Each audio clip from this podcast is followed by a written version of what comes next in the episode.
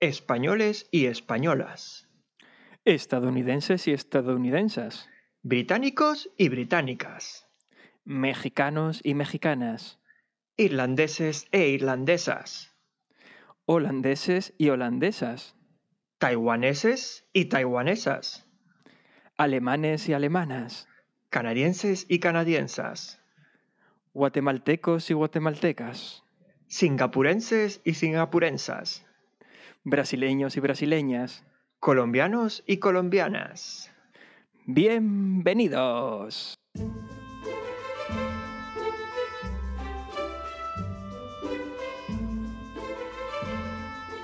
anécdotas de triatlón y otros deportes de resistencia.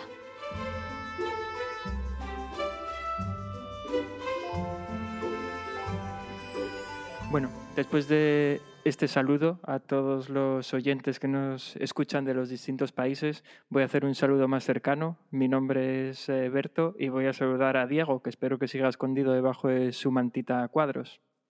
Pues sí, aquí sigo, debajo de la manta de cuadros y más contento que nunca porque esta semana por fin he recibido las dos medallas que estaba esperando. La, llama, la medalla de la Maratón Virtual de Londres, que por cierto es una de las medallas más feas que he visto de una maratón de Londres, y la tan ansiada y esperada medalla de los London Classics. Esa sí, esa es preciosa. Así que nada, ahora mismo estoy pensando cómo enmarcarlas porque bueno, tengo varias ideas en la cabeza y al final creo que incluso me voy a lanzar a hacer algo de trabajo en madera para dejarlo ahí todo chulo y precioso colgado en la pared. Nada, felicidades. Entiendo que para una urraca como tú esto es un paso más que marcará un antes y un después. Hombre, es que la de los London Classics además es gigante, es gigantesca. Es, sí, sí, he visto las fotos. Da, da gusto ver esa medalla. Oye, acabamos de hacer este saludo internacional a todos nuestros oyentes. Eh, voy, a, voy a soltar ahora una curiosidad que no deja de llamarme la atención por lo cachondos que son a veces los desarrolladores de software, que no sé si te has fijado que en Anchor, que como hemos comentado más veces es la plataforma que utilizamos para para todo el tema de bueno, eh, publicación de podcast y demás, cuando nos ponemos a mirar las localizaciones de dónde nos escucha la gente, el primer nivel de localización es el sistema solar. Es decir, que no sé si lo has visto alguna vez, que el 100% de nuestros oyentes es terrícola, pero luego tenemos un 0% de venusianos, de marcianos, de, ¿Te habías fijado en que te muestra ya incluso a nivel de planeta, desde donde nos escuchan? Ah, pues no, no, a decir verdad, nunca pasé de la visión por países, así que no, no me había fijado que tenía eso ahí. Sí, sí, pues yo si alguna vez, eh, si alguna vez veo ahí algo que no sea un 100% desde la Tierra, vamos, me volvería loco. Mm, quizá la estación internacional. No sé, eso está dentro de la órbita de la Tierra, ¿no? Yo creo que eso cuenta por Tierra. No debería, no debería. Yo lo veo muy, muy lejos y muy fuera. bueno, eh, más cosillas. Eh, hoy tenemos un, un capítulo ya de vuelta a la normalidad, sin ser monotemático como el de la semana pasada. Eh, ¿Te parece que contemos un poco de qué se trata esto del botón del destino? Que muchas veces damos por supuesto que todo el mundo lo sabe, pero la gente que se incorpora nueva al podcast podría no saberlo. Eh, pues sí, eh, lo cuento yo si quieres. Eh, lo que tenemos en, bueno, como está dividido nuestro podcast es en cuatro secciones, aunque adelantamos que eso va a cambiar dentro de poco, y, y no sabemos el orden en el que vamos a hablar de estas diferentes secciones. Así que lo que tenemos es esta entidad a la que llamamos el botón del destino, que cuando le damos básicamente nos dice a qué sección vamos a ir. Lleva un algoritmo que básicamente nos da una sección aleatoria y sea lo que sea que nos diga el botón del destino, ahí saltamos. Adelanto que dentro de poco va a tener un poco más de protagonismo el botón del destino y va a hacer algo más que simplemente darnos cuál es la siguiente sección. Pero ahí lo dejamos. ¿No te parece que, que quizás esta idea del botón del destino puede ser una metáfora del caos que reina en nuestras mentes? Sí, sí, sí, puede, puede ser perfectamente. Y de cómo no, no fuimos capaces de ponernos de acuerdo ni siquiera en algo tan simple como cuál es el orden de las secciones del podcast. Sí, porque es importante remarcar precisamente que la idea del botón del destino nació por eso, porque no conseguimos entre los dos, como buenos hermanos que somos, no conseguimos entre los dos ponernos de acuerdo en cuál era el orden ideal de las secciones. Por eso tenemos un botón que aleatoriamente nos dice a dónde saltamos. Pues sí, y dicho eso, creo que es el momento de darle, ¿no? Así que venga. Venga, allá vamos.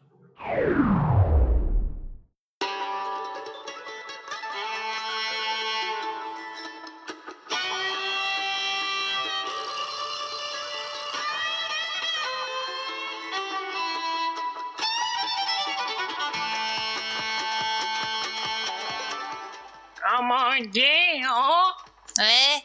que como ye, ¿Cómo y el qué? oh. ¿O, o, o, o qué?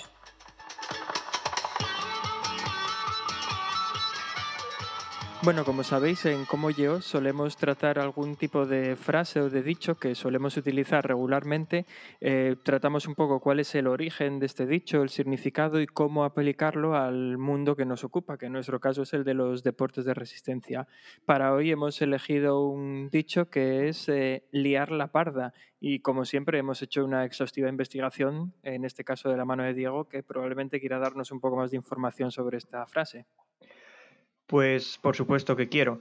Eh, hay dos, básicamente hay dos posibles orígenes de esta frase. Uno de ellos que viene de que liar la parda es una frase de argot cazador y se refiere al hato de liebres, que es una cuerda de color más o menos pardo que sirve para atar las liebres cazadas.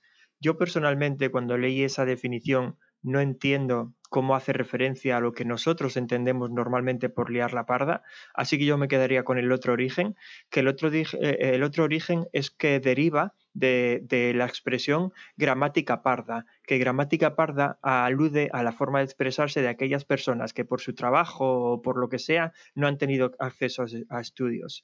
Entonces, bueno, podría tener que ver con el hecho de que el color pardo identificaba a las clases más bajas de la sociedad.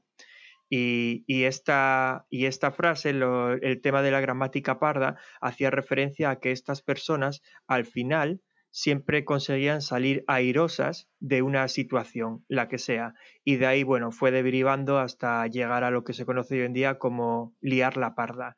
Que si te parece, puedes explicar tú cuál es el significado de la frase, cómo, eh, cómo Sí, al fin, sí, sí, al final hoy en día, bueno, creo que cualquiera de nosotros entiende el significado de liar la parda porque está muy instara- instaurada en el, en el lenguaje en el lenguaje popular, pero básicamente liar la parda quiere decir que pues que estamos eh, hemos hecho un jaleo del que probablemente o cueste trabajo salir o aunque no cueste trabajo salir va a tener repercusiones que no son las que que no son las que quisiéramos. Es decir, que nos hemos metido en un berenjenal, por decirlo de, de una manera también, también coloquial. Y me da que esto en el ámbito del deporte de resistencia y del triatlón tiene muchísimas acepciones. Sí, algo que me llamó a mí la atención mientras estaba, mientras estaba buscando el origen de liar la parda, y, y puede que sea incultura o analfabetismo mío, es que se dice, o por lo menos lo que leí, es que liar la parda hace referencia a cuando armas una gorda, pero al final sales airoso. Yo ese, pero al final sales airoso, nunca lo había tenido en cuenta a la hora de utilizar esta frase. Para mí, liar la parda es armar una gorda. Si sales airoso, Sí. genial. Si no sales airoso, pues también la liaste parda. Sí, sí, yo, yo pienso igual. Yo creo que eh, al, al menos como la utiliza la mayor parte de la gente, no incluye un final feliz. Incluye solo el que la has liado y a partir de ahí pues ya vendrán las consecuencias. Ya, ya, pero ten en cuenta que no importa lo que tú pienses, la frase en sí misma tiene un significado. Y es lo que estoy intentando averiguar. ¿Cuál es el significado exacto? Muy bien. Eh, no sé si te ocurre algún ejemplo de dentro de lo que del tema que nos ocupa a nosotros de deporte de resistencia, pero a mí se me viene a la cabeza eh, como un primer ejemplo la anécdota que contamos de nuestra primera experiencia en un 70.3 en aquel famoso media distancia de Islas Cíes en el que hiciste toda la bicicleta eh, con la rueda atrás frenada por, porque consideraste que el haber perdido un muelle no significaba nada. Sí, sí, ahí la lié parda y, y me parece un buen ejemplo. Otro que se me ocurre también es cuando hice mi primer triatlón olímpico, que, bueno, llegué bastante justo, eh, tuve que alquilar un coche, ir para allá, iba con una amiga, bueno, al final entre los dos se nos hizo tarde, yo salía en el primer grupo, ella creo que salía en el segundo, en el tercero, y estábamos hablando allí hasta entre nosotros hasta que de repente oímos a alguien que dice, oye, que los del primer grupo ya van a salir, y como viene el, corro- el color de mi gorro, sabían que yo estaba en el primer grupo, y entonces yo no sabía ni dónde, ni dónde se iba a hacer la natación, yo soy pésimo para esto de mm, eso, lo de mirar los circuitos con antelación y cosas así, no sabía ni dónde estaba el lago Planificarte, sí, Sí. planificarte. no sabía ni dónde estaba el lago en el que había que nadar, entonces un me va señalando la gente es para allá, es para allá, y cuando llegué y me tiré al agua ya habían dado la salida. O sea, era salida desde el agua, pero para mí no lo fue. Para mí fue salida desde tierra porque ya la habían dado. Así que me tiré al agua lo más rápido que pude y empecé a nadar. Otra que la lié parda. Sí, también eh, algo que probablemente le haya ocurrido a más de uno de nuestros oyentes, aunque a veces no lo queremos reconocer, y es un buen ejemplo también de liar la parda, es que a quién no se le ha olvidado alguna vez la rueda delantera de la bicicleta en el garaje. Es decir, desmontamos la rueda delantera para guardar la bici en el maletero, irnos con ella a una prueba o hacer una marcha o lo que sea, y cuando llegamos allí nos damos cuenta de que la rueda delantera no ha venido en el coche con nosotros, sino que la hemos dejado en algún sitio. No sé si a ti te ha pasado alguna vez, supongo que no, porque no sueles meter mucho las bicicletas en los coches. A mí me pasó una vez, pero me di cuenta saliendo del garaje. Pude dar la vuelta por ella, pero seguro que más de uno se la acabó dejando en casa.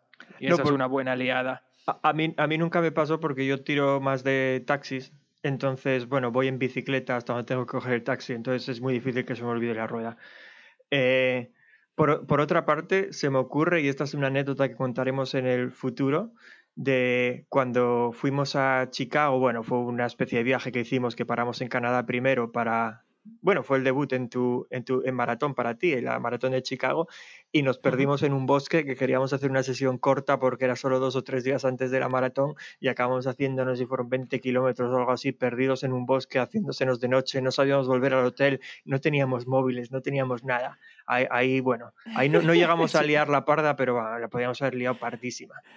E- Eso fue muy curioso, además, porque bueno, eh, eh, no, a- no era dos o tres días antes de la maratón, eh, era casi una semana antes, eran cinco o seis días antes, si no me falla la memoria.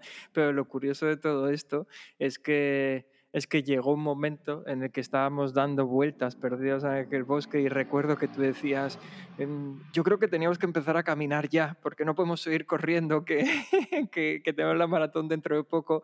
Y la cuestión es que se nos hacía de noche, no sabíamos en qué parte del bosque estábamos, llegamos varias veces a una carretera que no sabía a dónde llegaba. Venga, venga, creo no, no, cuentes más, no cuentes más, que esto va a ser una anécdota en el futuro.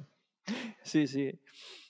Y bueno, como y- la, eh, iba a decir que como liar la parda también es la anécdota que voy a contar hoy, pero no voy a hacer spoiler todavía porque ha querido el botón del destino que primero hablemos de liar la parda y luego de mi anécdota, pero es un, un caso de liar la parda nivel experto.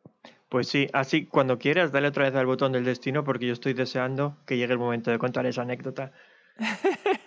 vale, venga, vamos a darle.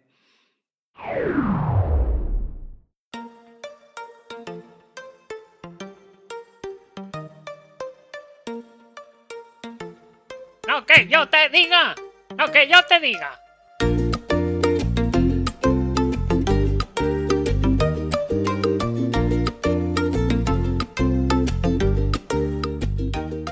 Bueno, pues eh, en lo que yo te diga es esta sección en la que recomendamos algo. Pueden ser desde ideas o recomendaciones respecto a nutrición o entrenamientos o algo así. Puede ser tema de material, puede ser cualquier cosa que nos- se nos pase por la cabeza. Libros, música, obras de teatro, cualquier cosa que se nos pase por la cabeza. Y en este caso vamos a recomendar algo que de alguna manera también tiene que ver con la anécdota. Parece que el botón del destino nos está jugando una mala pasada hoy porque estamos haciendo el capítulo al revés de lo que sería lógicamente. Así que bueno, voy a dejar que lo cuente Alberto porque al igual que la anécdota nos la va a contar él, esta recomendación viene por su parte también. Sí, en este caso yo quería reco- recomendar un producto que he comprado hace alrededor de unos cuatro meses, que es un portabicicletas para el portón de atrás del, del coche. En este caso concreto es un Menavo, el Logic 3. Eh, hay- Menabo, me sí, es la marca. que mal suena eso, ¿no? sí, bueno, yo no he puesto el nombre. Eh, lo que quiere decir es que me parece que hay tres modelos, el Logic 1, el Logic 2 y el Logic 3, en función del número de bicicletas que puedas eh, portar. En mi caso tengo el 3 que me permite llevar hasta tres bicicletas. Y la verdad es que eh, Entre, lo eh, compré... entre entre lo de Menabo y que el, el modelo lleve eh, en sí mismo el número de bicicletas, yo diría que no se curraron mucho los nombres. vale, luego hablaremos con, el departamento de marketing de esta gente a ver, que, a si les podemos ofrecer alguna consultoría para mejorar estas cosas. Eh, lo, que, lo que quería comentar es que por lo que recomiendo este portabicicletas es porque, bueno, eh, yo no tengo eh, bola de remolque en el coche. Para mí los mejores portabicicletas personalmente pienso que son los de bola de remolque, pero me salía muy caro si tengo que hacer la instalación de la bola más comprar el portabicicletas. Así que solo tenía dos opciones, portabicicletas de techo, de los de poner la bicicleta arriba, que también tuve, que también tuve uno y lo estuve usando durante un par de años, o portabicicletas de portón. Portabicicletas de portón había probado alguna vez, de hecho en dos ocasiones y lo acabé devolviendo, los típicos que solo son dos barras, no sé si, si te das cuenta, que son como dos barras que salen y cuelgas directamente el cuadro. Sí, esos son los que, Eh, son los que yo conozco. No, no sabía que había otro modelo. Eso, pues el problema de esos portabicicletas, bueno, yo les veo dos problemas principales. El primero es que probablemente porque yo sea poca cosa, mis bicicletas son de talla pequeña y el, directamente el cuadro no entra bien en esos portabicicletas. En teoría las dos barras tienen que ir por dentro del cuadro y en mi caso son demasiado anchos como para que las dos barras entren por dentro del cuadro. No me entra ni la de montaña, ni la de carretera, ni la cabra. No me entra ninguna en esos portabicicletas. Si tengo que poner una, una de, las, de los brazos por dentro del cuadro y el otro de los brazos pues en el tirante que sujeta la rueda de atrás, es decir, por debajo del sillín pero fuera del cuadro, en la vaina trasera, con lo que la bicicleta queda como inclinada, o sea, horrible. Y la segunda razón por la que no me gustan es porque me parece una tortura y una falta de respeto para las bicicletas, esos portabicis.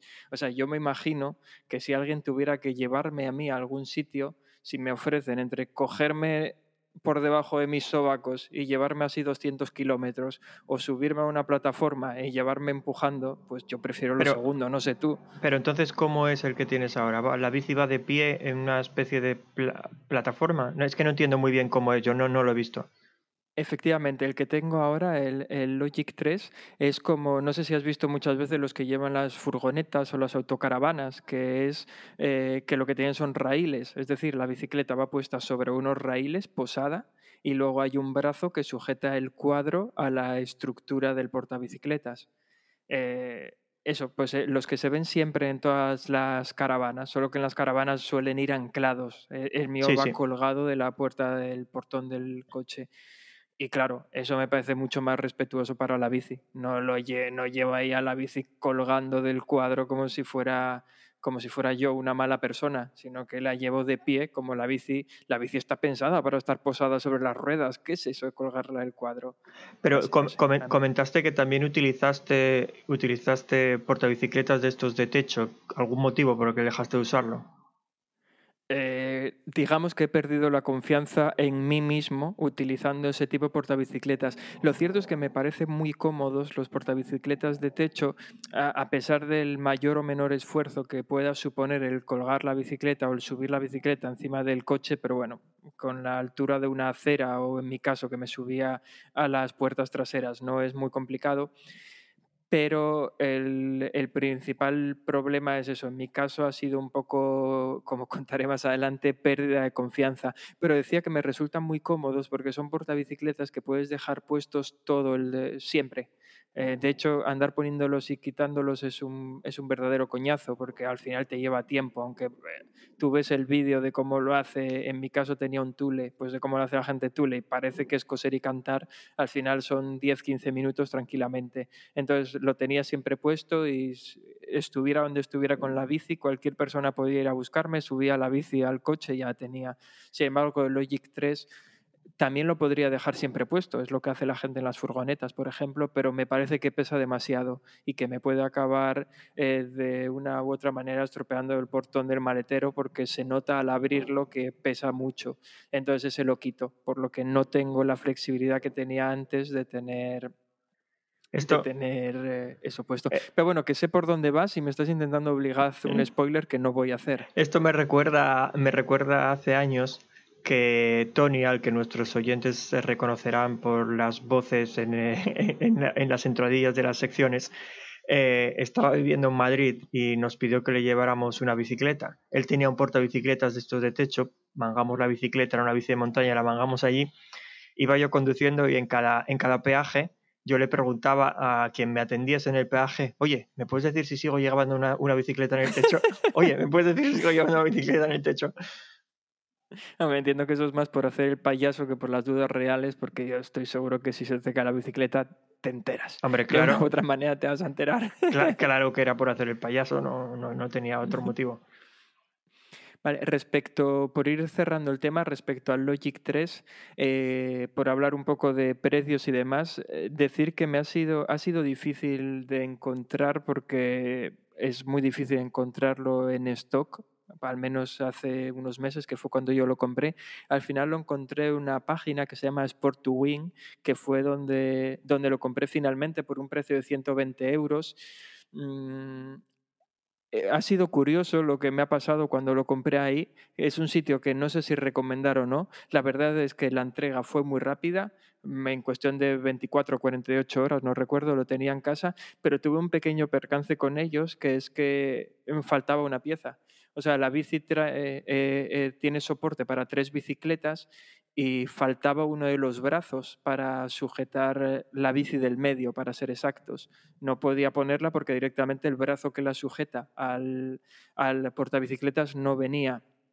Me puse en contacto con ellos y me, me mandaron uno nuevo que luego busqué el precio y son sobre 40 euros el brazo, así que supongo que para ellos tampoco sería muy reconfortante el tener que habérmelo enviado, pero lo más curioso de todo, que es por lo que digo que no sabría si recomendaba o no este sitio, es que dentro de la caja venía un papel de Amazon Alemania, que personalmente yo no tengo nada en contra de que una tienda o, un taller, en este caso, porque es un taller, eh, compre productos en Amazon Alemania y me los revenda. Es eh, nada que objetar. También podría yo comprar en Amazon Alemania y ya está. Pero lo que mis dudas es si era un producto reacondicionado.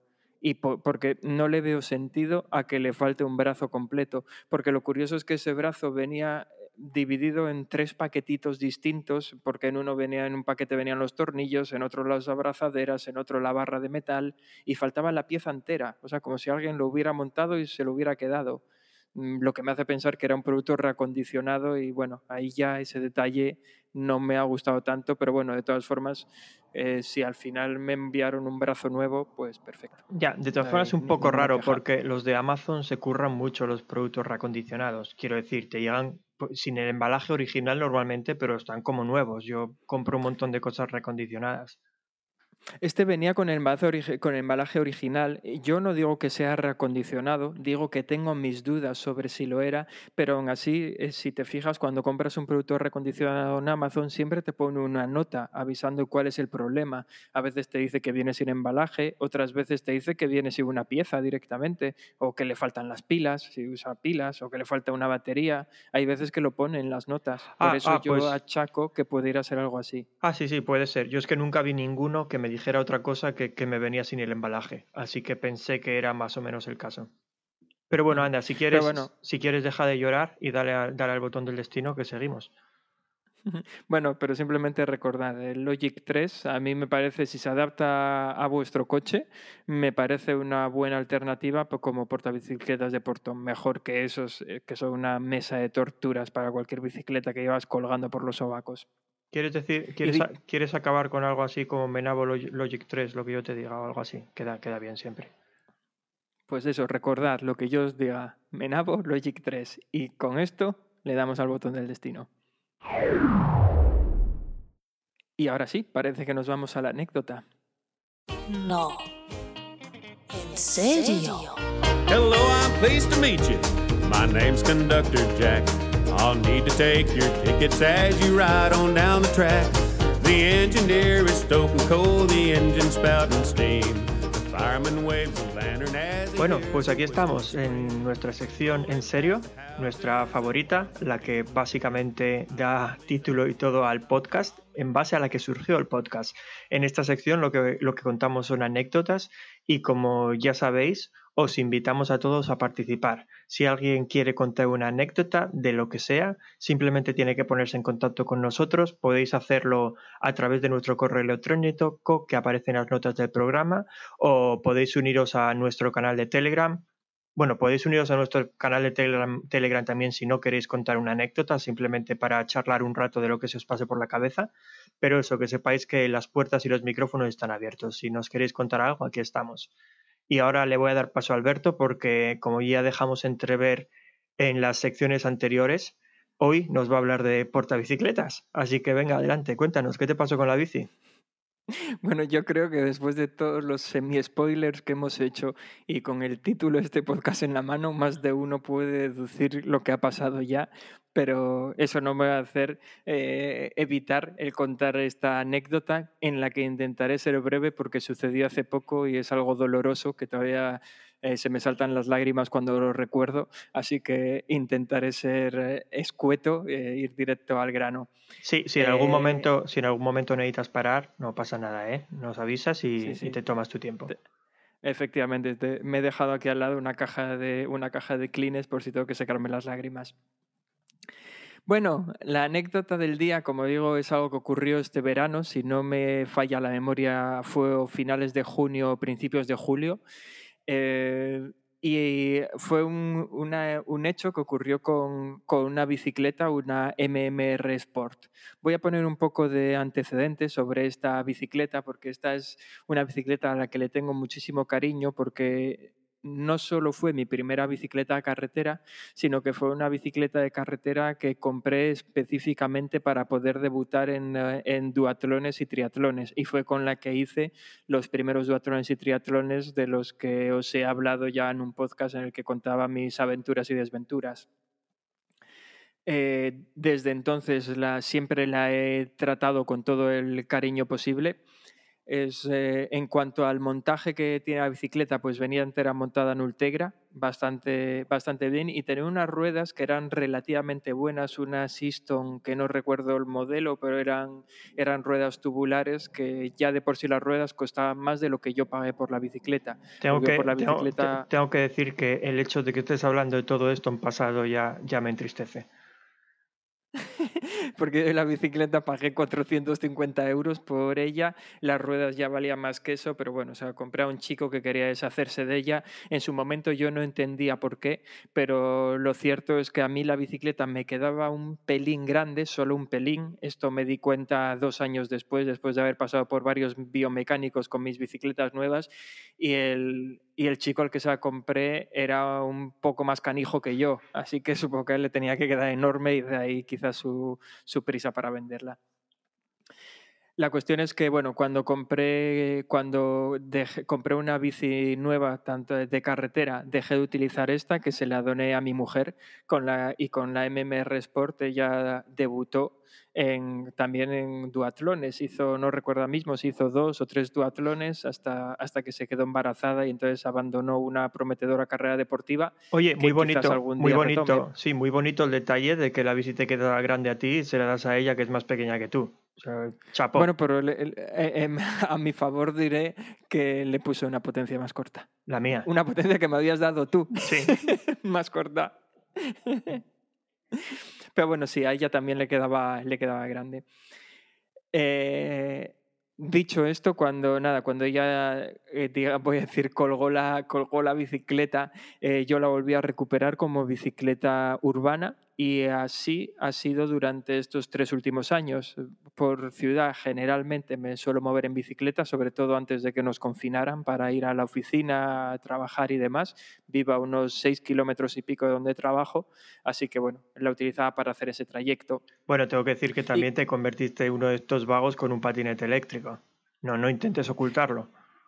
Sí, es cierto, pero, lo, pero aquello no cuajó. Es decir, tengo un patinete eléctrico que podría vender tranquilamente porque lo tengo desde hace, ¿cuánto hace ya? Un año y medio y no le he hecho ni 60 kilómetros. O sea, creo que han sido el dinero peor invertido de toda mi vida, ese patinete eléctrico. Pero bueno, eso ya es, eh, eso ya es historia para, para otro día. La cuestión es que con estos antecedentes que ya he, que ya he comentado, llegamos al día D. Y el día D es un día en el que, eso, finales de junio, principios de julio, hacía relativamente poco que nos habían ya desconfinado y fui a la oficina para, para trabajar. Eh, podemos, podíamos seguir teletrabajando, de hecho a día de hoy lo seguimos haciendo, pero bueno, ya sabéis, por eso socializar de vez en cuando estaba bien salir de casa y me fui en bicicleta con mi MMR Sport. Eh, como todos los días, llegué allí en bicicleta, pues trabajé y a la hora de marchar eh, mi mujer me vino a recoger porque andaba por la zona en coche que había bajado con mi hija a hacer ciertas cosas y aprovechando que tenía un portabicis en la bicicleta, todavía no había comprado el Logic 3 que os recomendaba, sino que tenía el odiado y tan temido portabicicletas de techo, puse la bicicleta en el, en el techo del coche. Eh, ya sabes por dónde van los tiros, ¿no? Yo, yo ya estoy llorando. Si estoy en silencio es porque estoy llorando.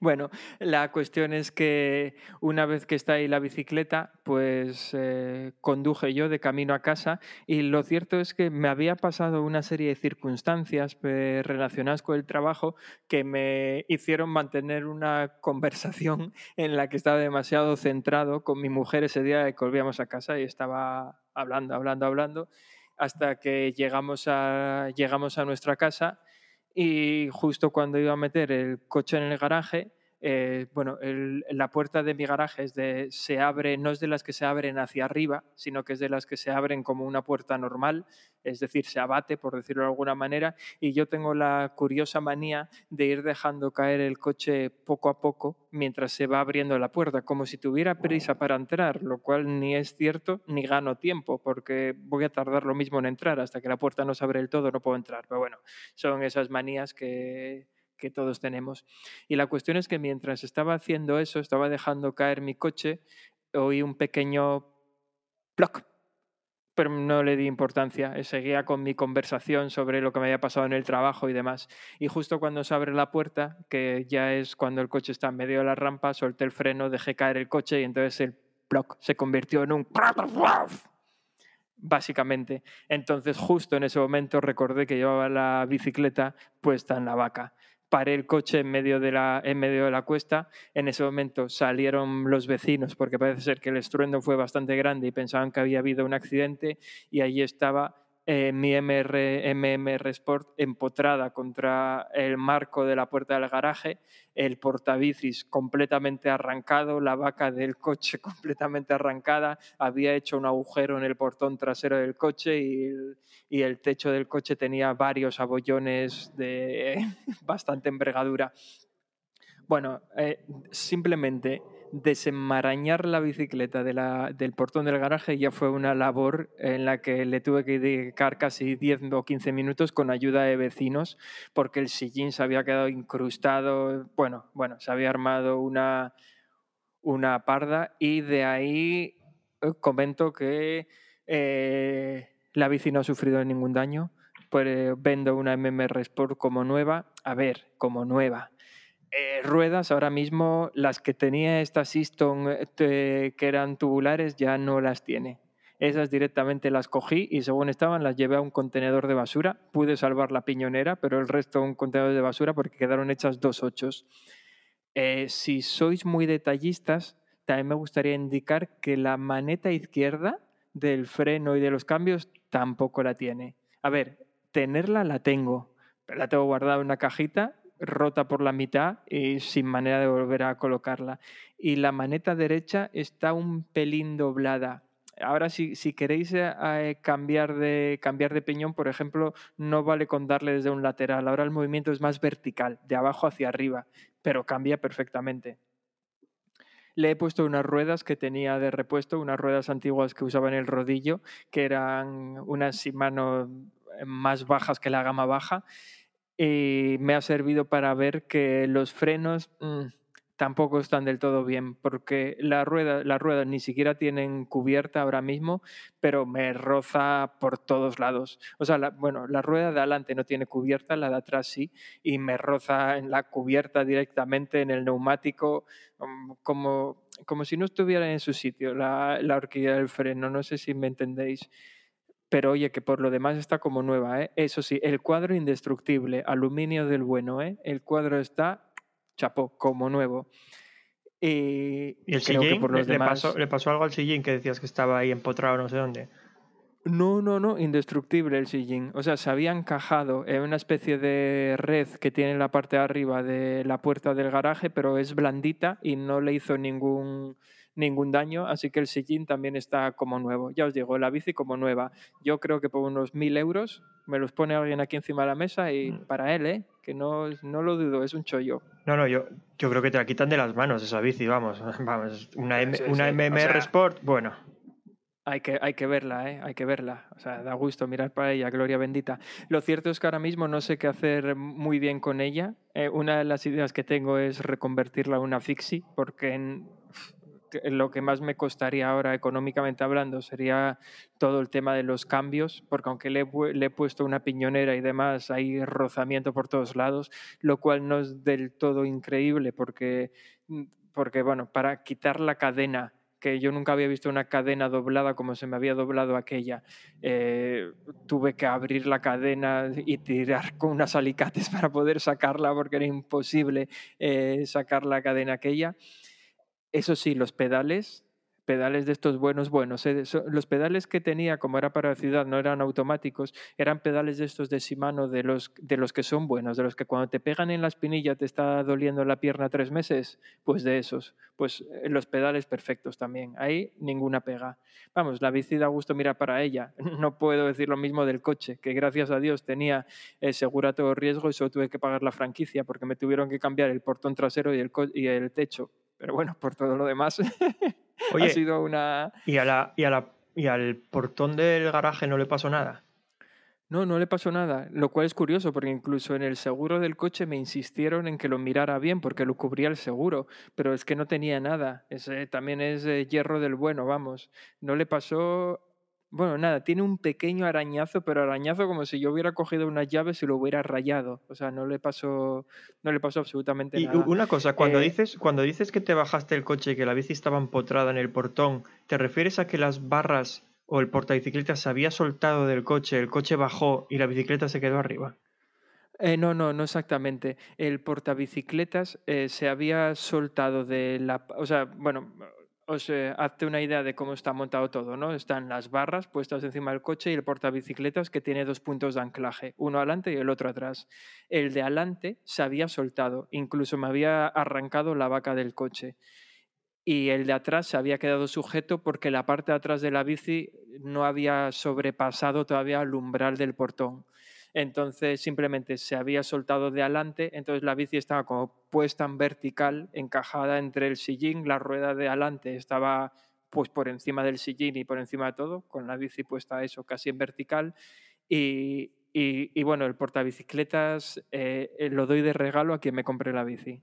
Yo también lo digo, ¿eh? que me, me parece un chollo porque, bueno, a ver, está un poco doblado, pero como es el tule este que ya tiene una curva de por sí un poco extraña para que la bici vaya recta, casi no se nota. Simplemente la curva está un pelín más pronunciada. Oye, y, y, bro- y bromas aparte, dices que el cuadro está bien, eso lo dices en serio, ¿no? Que el cuadro está bien.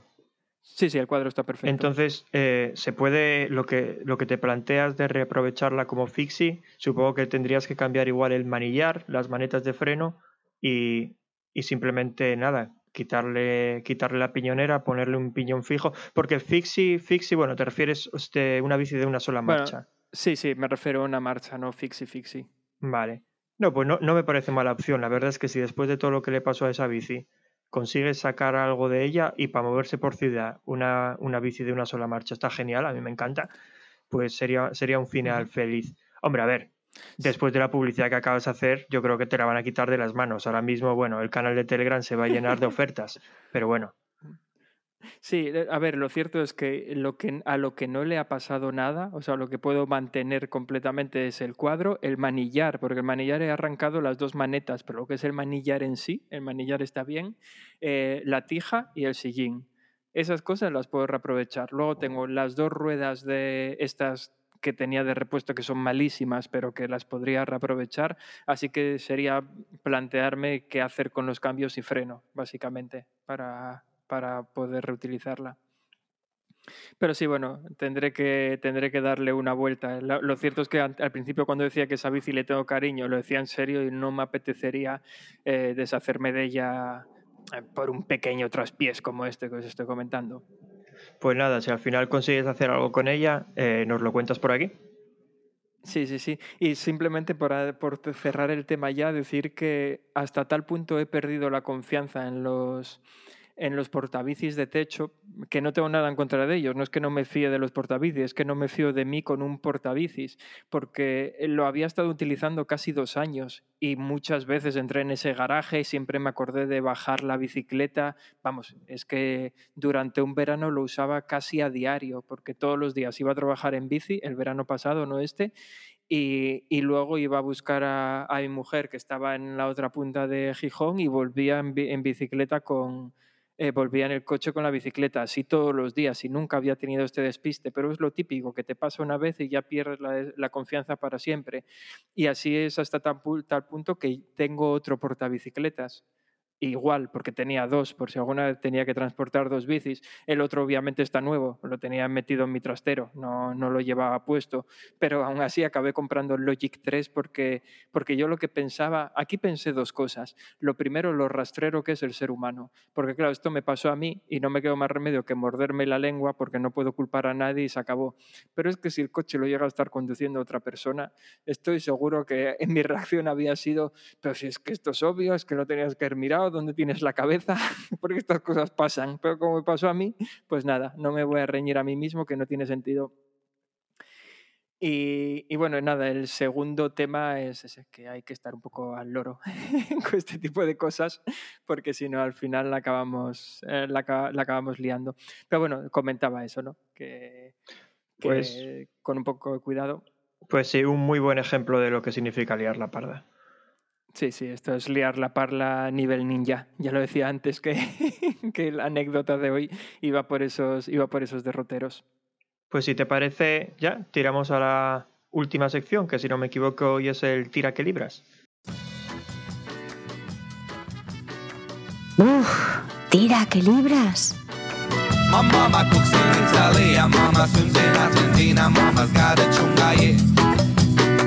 My mama's works in Venezuela, mama likes Cinderella, mama's got a chunga,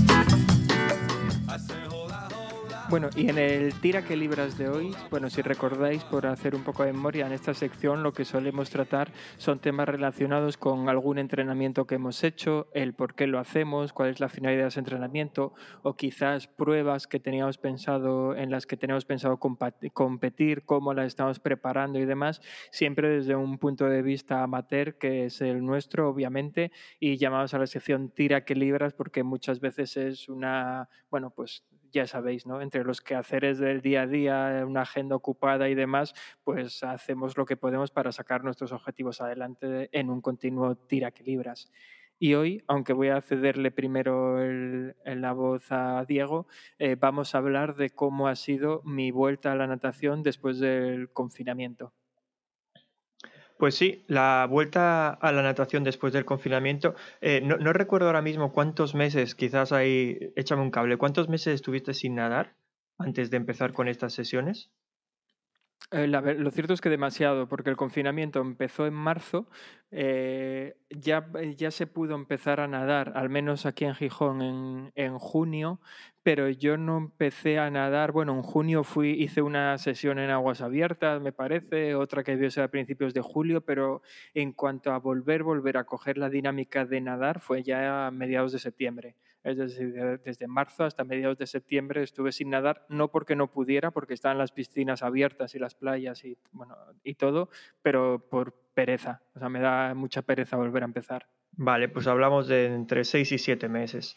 Pues Sí, la- unos seis meses. Mm, Sí, la idea, la idea que teníamos para volver a la natación era básicamente dividirlo en, en tres, llamémoslo pasos o tres fases diferentes. Y idealmente para mí cada fase iba a ser eh, re- hacer una serie de sesiones enfocadas en, en lo que voy a comentar a continuación, tres o cuatro veces. Eh, dado que nadas dos veces a la semana, al final la, la propuesta que te hice fue vamos a buscar sesiones que nos valgan para conseguir estos objetivos que estamos buscando y las sesiones las vas a repetir dos semanas. Entonces lo que llamamos fase 1, fase 2 y fase 3, cada una de las fases iba a durar dos semanas.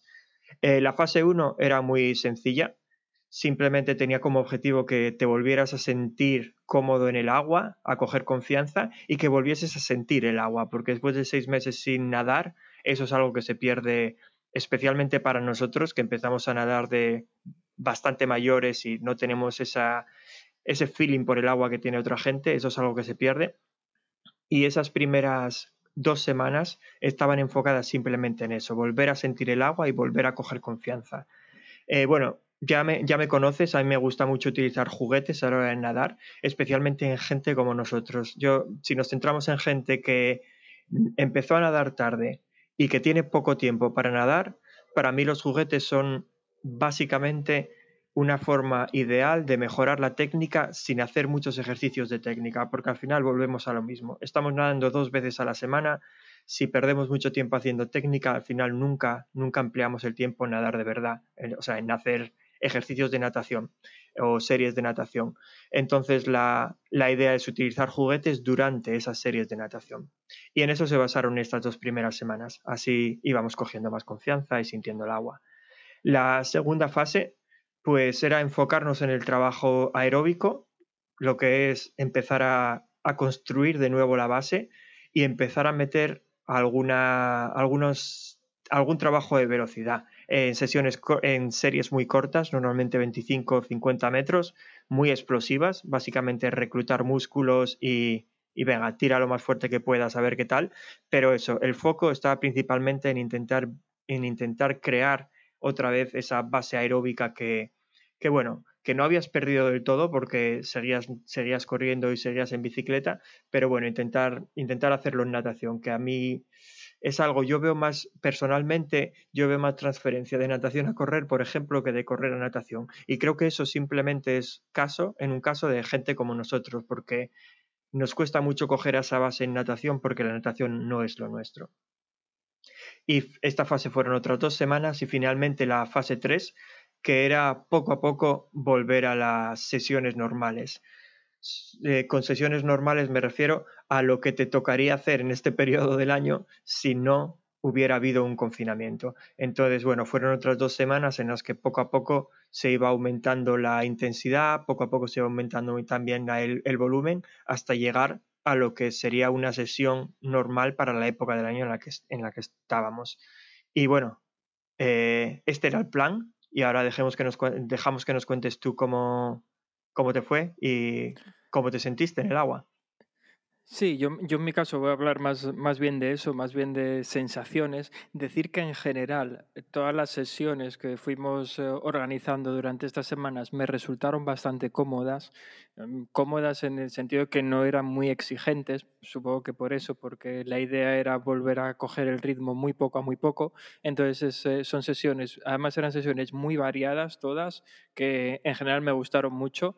Mm, eh, me, me, había costado, como había dicho, seis meses volver a la piscina porque me daba pereza, no me daba pereza en sí el, volver a nadar, que eso es algo que en el fondo me apetecía.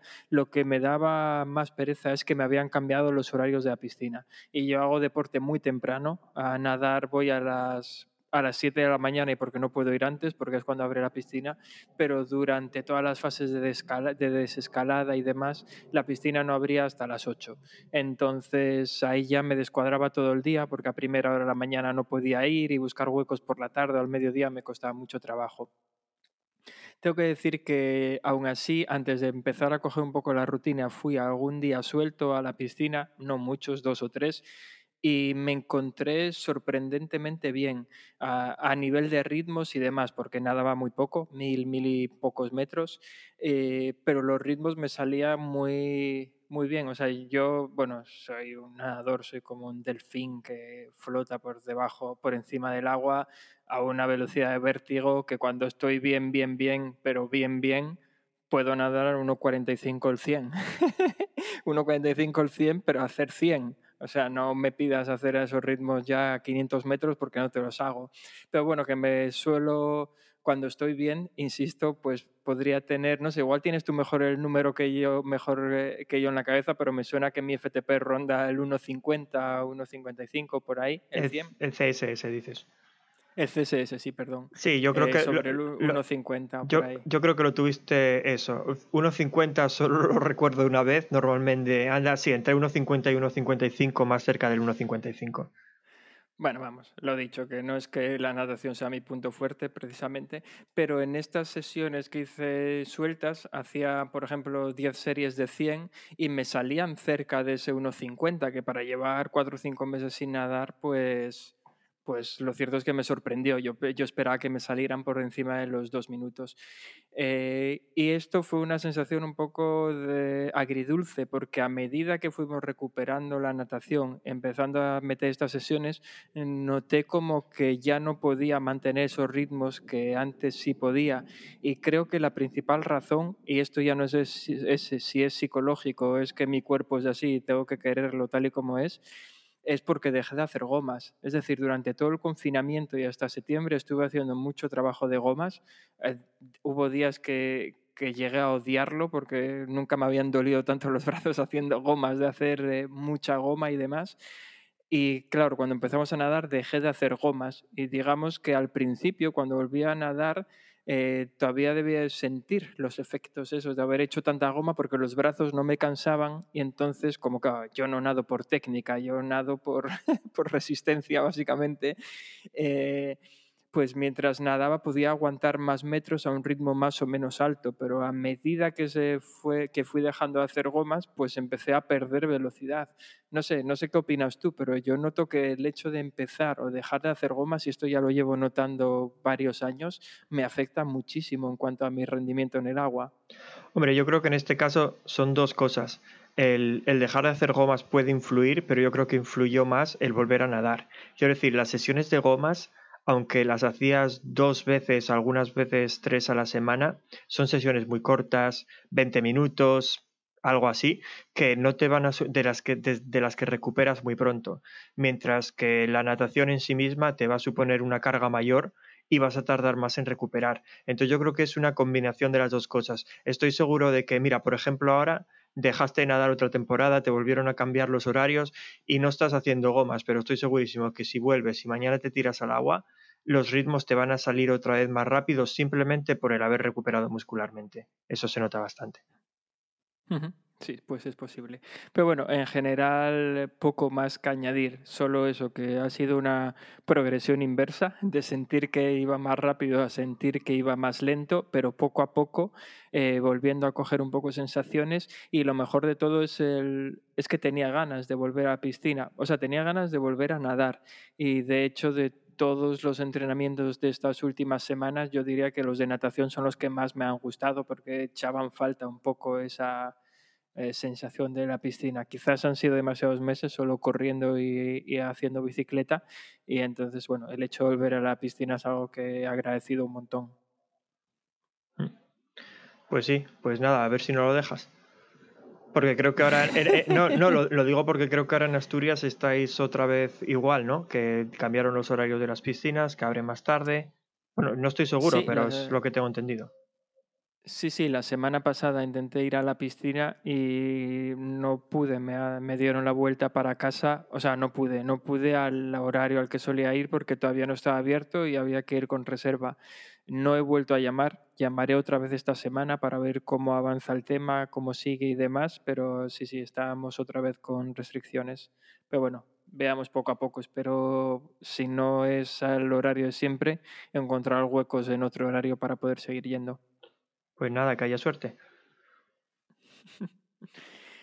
Y creo que ya no nos queda más, ¿no? Hasta aquí el capítulo de hoy. Sí, creo que hemos cubierto todo lo que teníamos pensado. Pues nada, eh, muchas gracias a todos de nuevo por, por estar ahí, por escucharnos. Simplemente recordad que, que tenemos un canal del tele- Telegram al que podéis uniros eh, para charlar sobre cualquier tema y si es ya relacionado con los temas que tratamos en el podcast o queréis contarnos alguna vivencia, eh, perfecto. Lo mismo si queréis participar con nosotros, sentidos libres de hacerlo. Sabéis que tenemos las puertas abiertas para cualquiera que, que quiera venir aquí a contar su, su anécdota o- y participar con nosotros en un capítulo. Y nada más, tenéis la forma de contacto en, los, en las notas de este capítulo y de todos los anteriores, un enlace al canal de Telegram y seréis bienvenidos. Pues sí, y si lo que queréis es criticarnos porque no estáis de acuerdo con algo de lo que decimos, pues lo mismo, seréis bienvenidos. Ya luego si os echamos o no es cosa nuestra. Así también es verdad. no- bueno, no- nunca, nunca pedimos y yo no me siento ni con la, eh, ni, ni- no tengo ni la justificación moral de hacerlo, que la gente nos valore ni nos deje comentarios en las plataformas de, en las distintas plataformas de escucha, así que no lo hagáis, porque porque es que yo no lo hago. O sea, mira que escucho podcast, pues debo de ser de esas malas gentes que muy pocas veces valora, deja comentarios y ahora como creador de contenido entiendo el valor que puede aportar este tipo de cosas, pero hasta ahora simplemente como oyente nunca lo había valorado y también mi opinión aquí es que las plataformas de, de escucha de podcast se lo ocurran bien poco, porque quitando iVoox, las demás es que lo ponen hasta complicado. Si alguien quiere dejar una valoración, un comentario, o seré yo que soy muy torpe, pero tanto en Apple Podcast, que creo que ni siquiera se pueden comentar los capítulos, solo se puede comentar el podcast en general, o Google o Pocket Cast, que son las que uso, ni siquiera tienen esta, esta opción. No sé, ahí hay que currarse un poco más. Sí, no sé, yo nunca, no, no suelo, no suelo tampoco dejar valoraciones ni nada, así que sí, así que no, no las voy a pedir porque, porque si yo estuviera al otro lado del micro, digo al otro lado de escuchando el podcast, no, no lo haría. Pero, pero sí, es verdad que yo creo que en esto los podcasts invitan muy poco a ello. Habría que currárselo un pelín más. Vale. Bueno, solo decir, Pues solo decir, más. vale, solo decir que no nos vamos a despedir diciendo, repitiendo uno a uno la, la lista de países. Si los queréis volver a escuchar, dadle a empezar otra vez y ahí los tenéis. Sí, yo- creo que si alguna vez vemos, cuando veamos que se incorporan de nuevos países, podemos eh, ya hacer eh, saludos personalizados a esos nuevos países de los, de los que nos escuchen. Eh, Sí, me, me parece perfecto. Pues nada más, eh, nos veremos con suerte dentro, nos escucharemos, mejor dicho, con suerte dentro de otros 15 días y muchas gracias a todos. Venga, que os vaya bien. Chao. Hasta luego.